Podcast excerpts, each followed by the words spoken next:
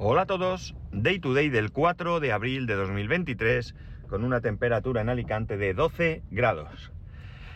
Eh, creo que vivimos en un país en el que la burocracia es un mal endémico que parece que tiene muy difícil solución, muy, muy difícil solución. Por más que avanzamos, por más que la tecnología, los ordenadores y demás están presentes en nuestras vidas, parece que no, que no, que no hay manera de que esto mejore. Sí es cierto que algunas cosas han mejorado ligeramente, pero la verdad es que dependiendo mucho, mucho también del organismo público, de la ciudad donde vives, de la comunidad donde vives, la cosa puede ser peor o mejor, ¿no?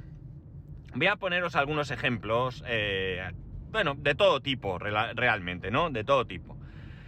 Tanto a nivel nacional como de la comunidad como, como local, de mi ciudad. Vamos a nivel nacional, ¿vale? Un ejemplo muy claro, un ejemplo que todos me habéis oído en algún momento porque se refiere a las ayudas que eh, dan por eh, compra de un vehículo eléctrico, ¿de acuerdo? Aquí viene el primer palo. Y viene el primer palo por una razón muy sencilla. Los fondos para las ayudas a la compra de vehículo eléctrico no vienen del gobierno, son fondos de la Unión Europea, ¿de acuerdo? Son fondos de la Unión Europea. Lo que tiene que hacer el gobierno es solicitar a la Unión Europea esos fondos. Oiga, mire usted, deme dinerico que quiero animar a mis ciudadanos a que compren vehículos eléctricos. Una vez que la Unión Europea concede el dinero, ¿de acuerdo? El gobierno, ¿qué hace? Pues da libertad a cada comunidad autónoma para implementar la forma en la que eh, se van a dar estas, estas ayudas, ¿no? Las ayudas, los importes de las ayudas son los mismos en todos sitios.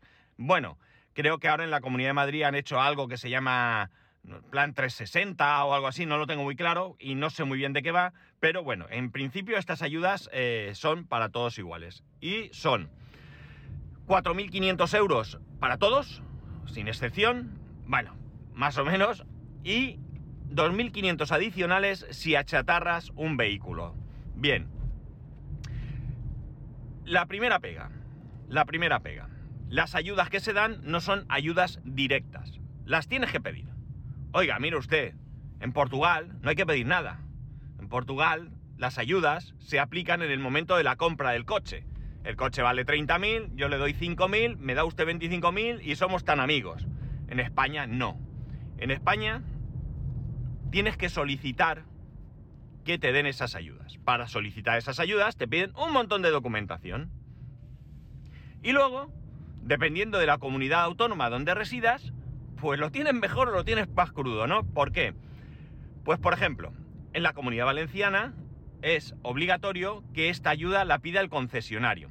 Si pensamos que el concesionario ya ha pedido muchas ayudas y sabe de qué va, pues no solo te quitas un problema encima, burocracia, porque además luego hay que entender lo que te piden, cómo te lo piden y demás, y solicitar los papeles y demás, y luego pues que haya fondos.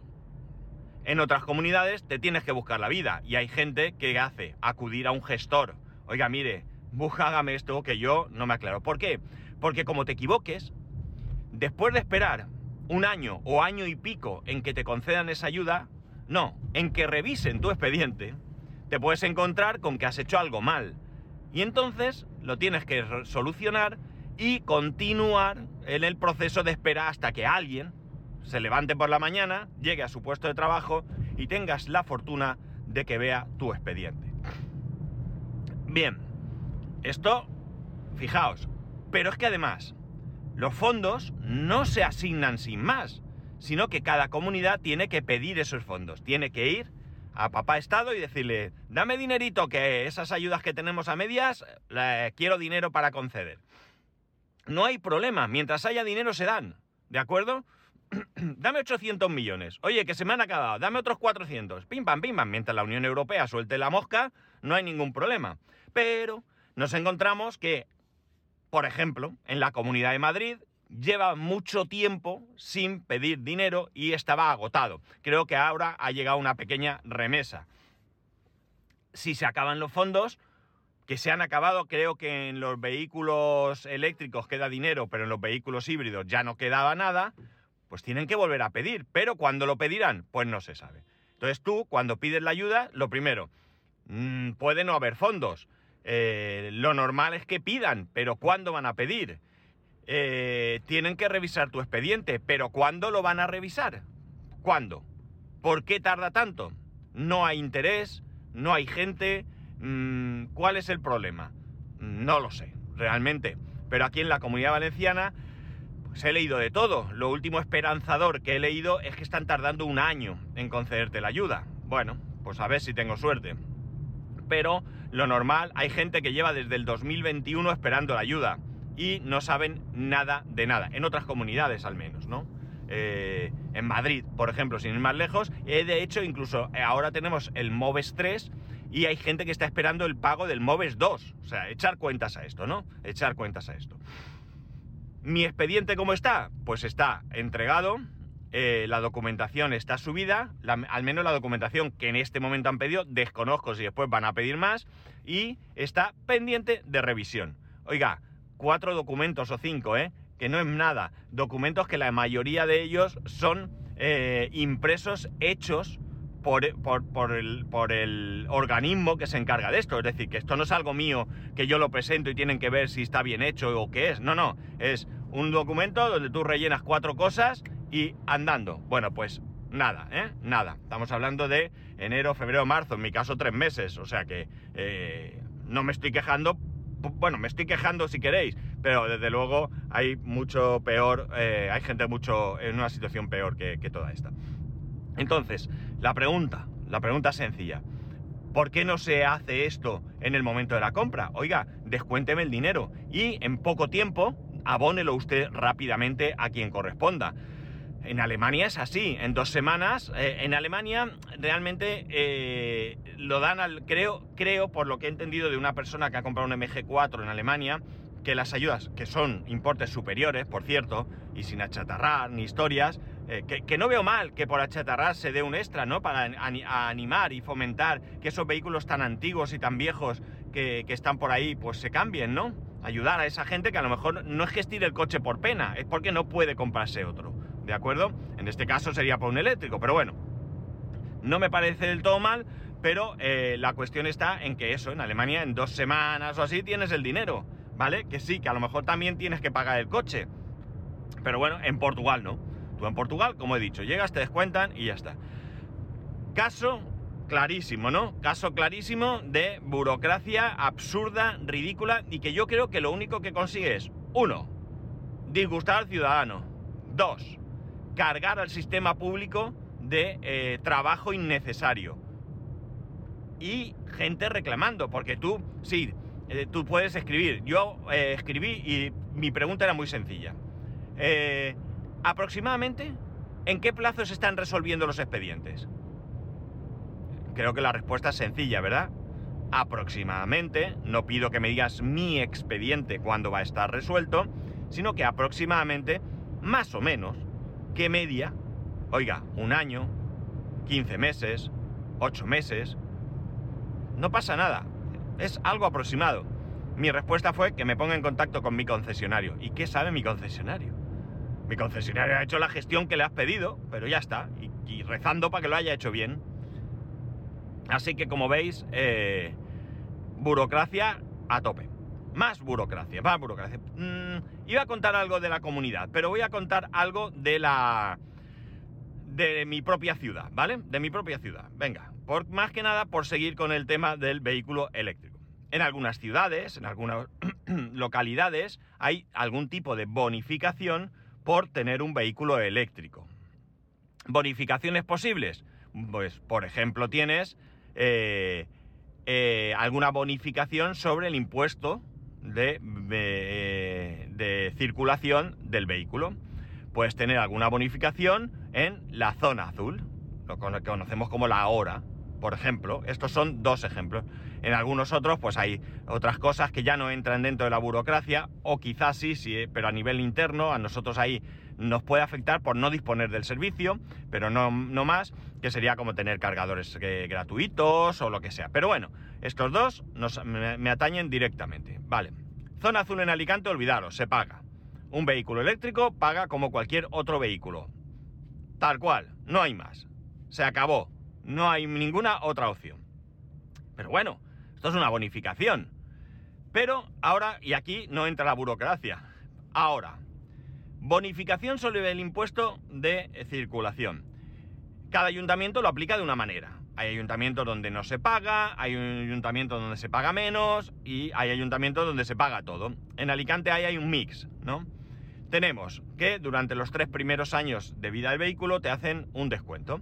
El primer año es el 75%, el segundo año es el 50% y el tercer año es el 30%. A partir del cuarto año, tracatrá, 100%.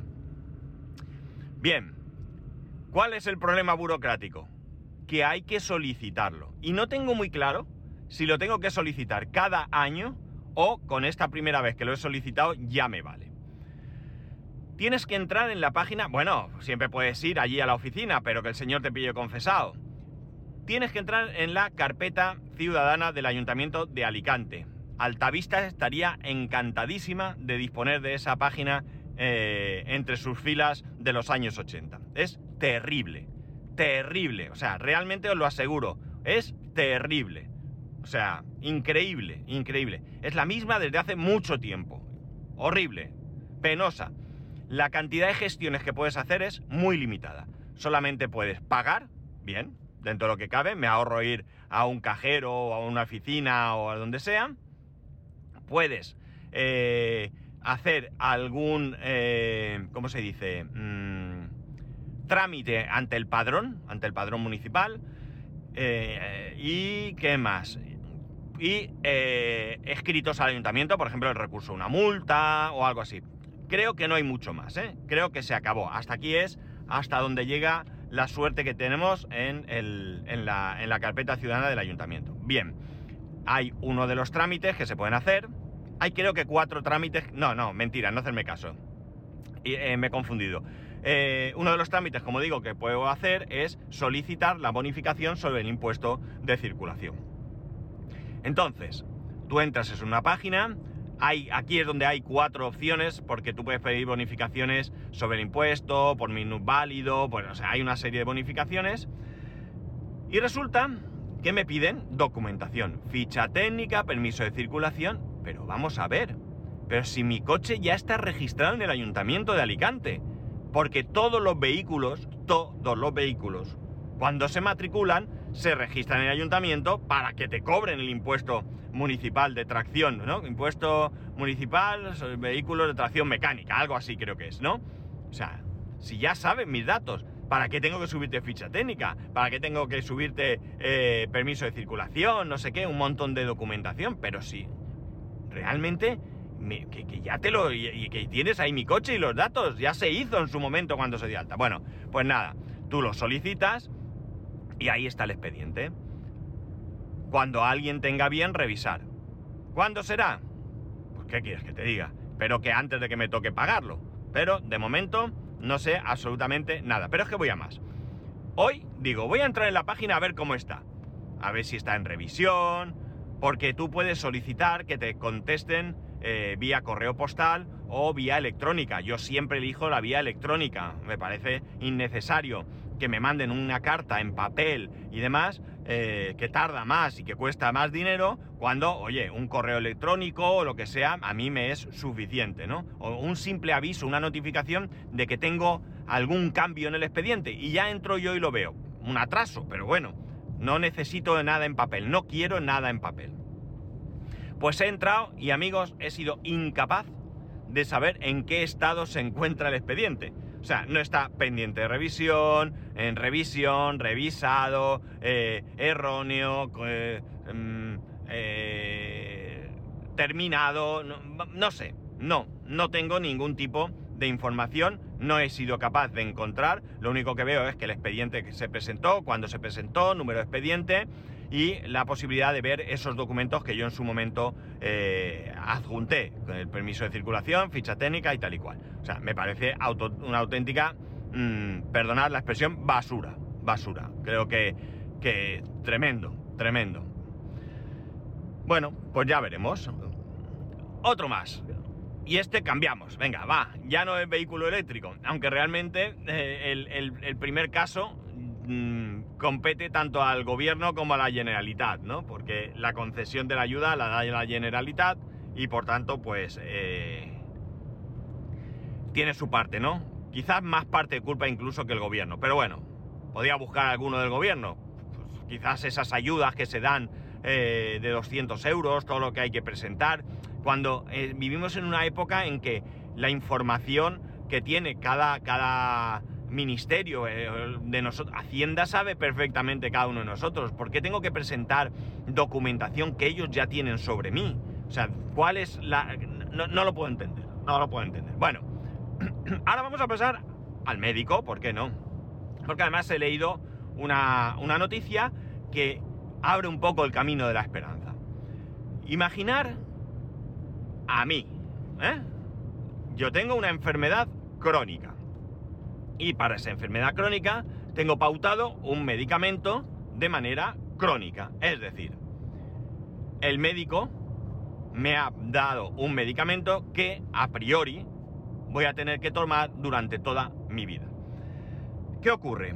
Pues que el médico puede eh, solicitar ese, esa, esa, eh, ¿cómo se dice? Eh, bueno, ese medicamento que a mí me lo den en la oficina de farmacia durante un año, ¿no? Tal medicamento, tal dosis, bueno, pues ya está. Yo sé que una vez al mes voy a mi, a mi oficina de farmacia o a cualquiera, yo doy voy a, esto va, a ser tremendo. Doy mi tarjeta física de la seguridad social, o sea, del, médico, ¿sabéis? El plastiquito, la tarjeta, como la visa, igual, ¿no? Lo pasan por un lector y menos mal que ya ahí salen los medicamentos que, que, tengo, que tengo. Antes se podía hacer con la aplicación móvil.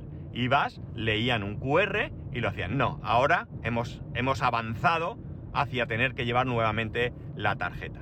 Bueno, la cuestión es la siguiente.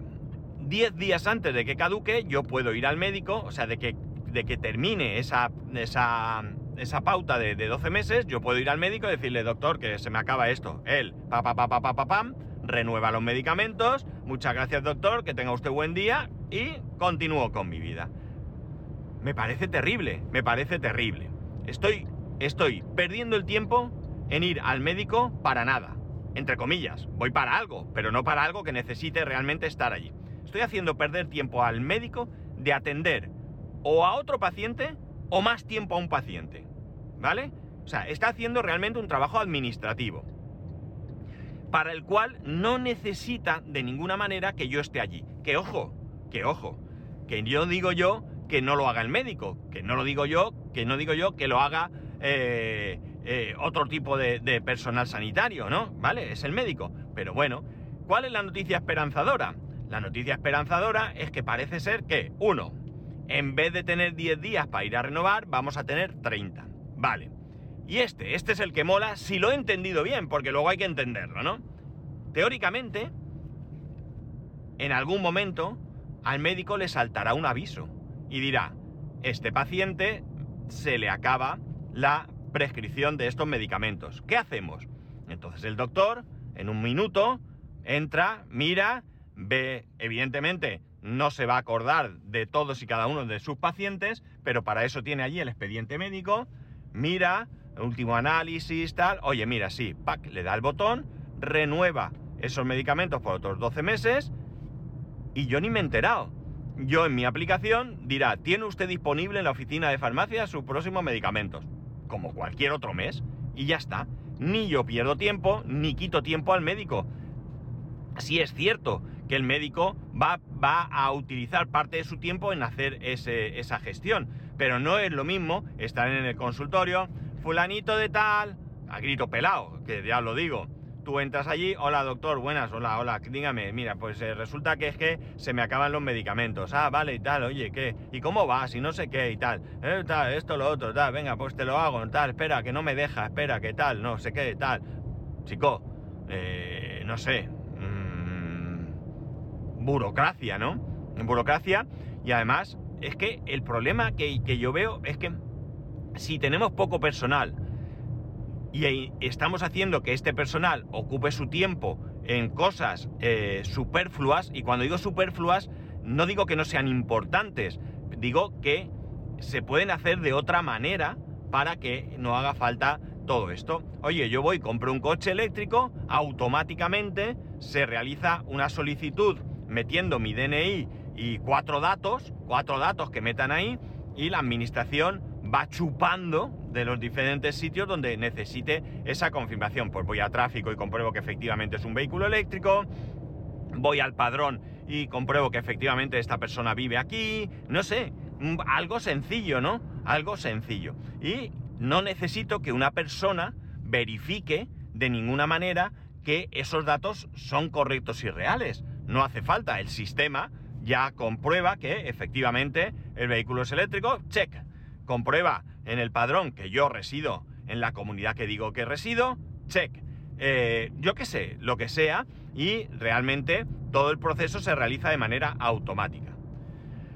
La asignación de fondos, el pago y todo eso. Bueno, pues a lo mejor si quieres le pegamos ahí un vistazo y a lo mejor requerimos algo más de intervención humana, pero realmente no es necesario. En el tema del médico, yo no digo que me den los medicamentos de por vida, porque las circunstancias cambian, ¿no? cambian. Pero también es verdad que yo voy al menos dos veces al año a mi médico con un análisis en, en la mano. Por cierto, un análisis que ya le llega a él, por fin, de alguna manera, el análisis le llega a él vía telemática. No tengo yo que hacerme el análisis, volver después, recogerlo en mano, ir al médico. No, ya por lo menos voy, me hacen la extracción de sangre y ya pido cita al menos tres días después de la extracción para cita con el médico y él ya consulta en su ordenador todos los parámetros. Mm, fantástico, ¿no? Pero aquí viene la segunda parte. El médico tiene a bien darme una copia.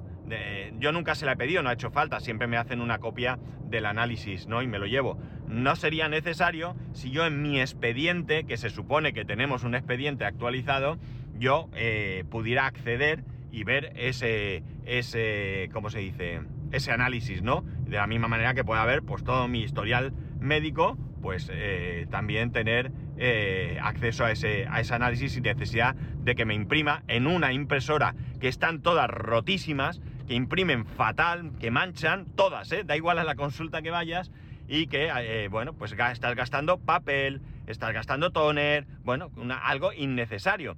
La impresora para cosas concretas y puntuales que pueda necesitar, pero el resto el resto telemático. Ya, es que hay gente que no. Bueno, vamos a aguantar un tiempo hasta que la gente que no está muy puesta con el tema telemático eh, se ponga. Vamos a dar un plazo. Pero amigos, si, si, no empezamos y damos el paso, esto no, no, no va a funcionar, no va a funcionar nunca.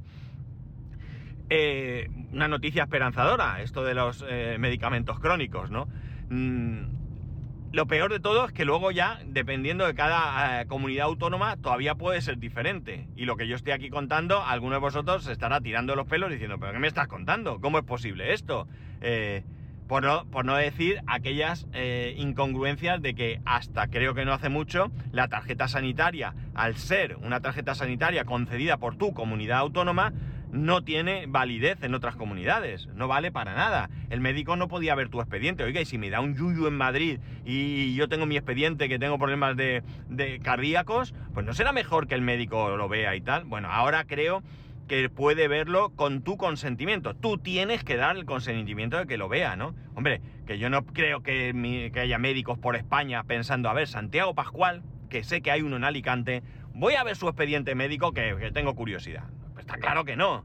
Eh, mi expediente médico lo verá un médico en un momento de necesidad. No sé, ya digo, voy por Madrid, me caigo al suelo, voy al hospital, ¡pac! Botón, a ver este señor. Pues es diabético, eh, está operado de esto, tal. O sea, creo que toma esta medicación.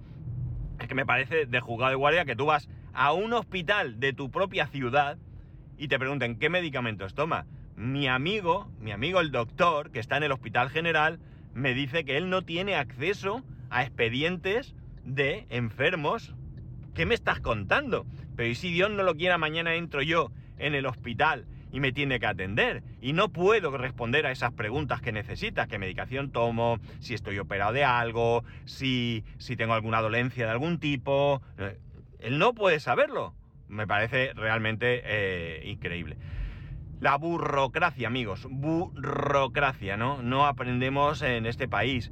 Y la burocracia, eh, se mire por donde se mire, eh, eh, no es buena, no es buena, ¿no? Es mala, es muy mala. Esto no quiere decir que no haya que tener controles, que no haya que tener, bueno, pues hacer las cosas bien, ¿no? Pero es que yo creo que como se, se hacen aquí, no está bien, no lo hacemos bien. Yo creo que esto es un auténtico desastre que, no sé yo cómo, cómo, cómo lo vamos a resolver. No lo sé porque es que no veo yo voluntad política de resolver el tema de la burocracia, ¿no? Eh, me parece terrible, me parece terrible. Y bueno, pues eh, cualquier...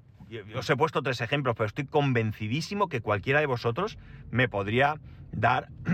perdonad, me podría dar algún tipo de, de ejemplo de ejemplo adicional a lo que estoy a lo que estoy contando, ¿no? porque desde luego eh, creo que en todos lados cuecen como decía mi madre, ¿no? Y, al final, pues, no sé, no puedo entender esto. Es que hay falta de personal, es que no, es que no me extraña. Si estás cargando a la, a la gente de trabajo inútil e innecesario constantemente, ¿no? En fin, que la burocracia. No sé si seremos capaces de ver algún día que nos libramos de ella.